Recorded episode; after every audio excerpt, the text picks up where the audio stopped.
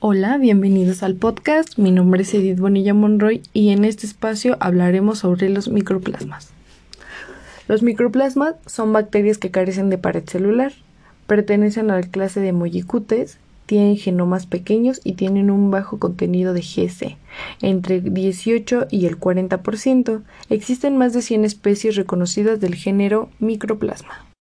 Debido a la ausencia de pared celular, los microplasmas son sensibles a los antibióticos que bloquean la síntesis de la pared celular, como la penicilina u otros antibióticos betalactámicos.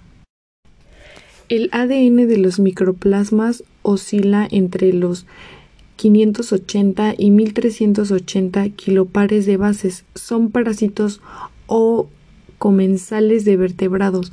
Varias especies son patógenos de los seres humanos como Microplasma pneumae, agente causal de una importante neumonía típica y otros trastornos respiratorios, y se cree que está involucrado en las enfermedades inflamatorias pélvicas. Algunos pueden causar o contribuir a algunos cánceres. El colesterol es necesario para la multiplicación de las especies de microplasmas, así como algunos otros géneros de mollicutes.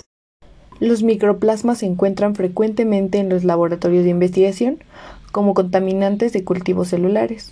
La contaminación se produce a través de personas portadoras o debido a medios de cultivo contaminados. Las células de microplasma miden generalmente menos de un micrómetro y son por tanto difíciles de detectar con microscopio convencional. El método de detección más común es el de tinción de colorante de Hooks, que los evidencia como un puntillado irregular en el citoplasma de las células infectadas.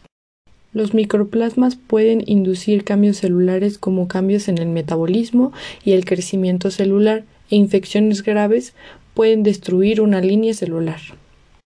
Los síntomas típicos incluyen fiebre, tos, bronquitis, dolor de garganta, dolor de cabeza y sensación de cansancio. Un resultado común de la infección por microplasma es neumonía, la que suele ser leve y raramente requiere hospitalización.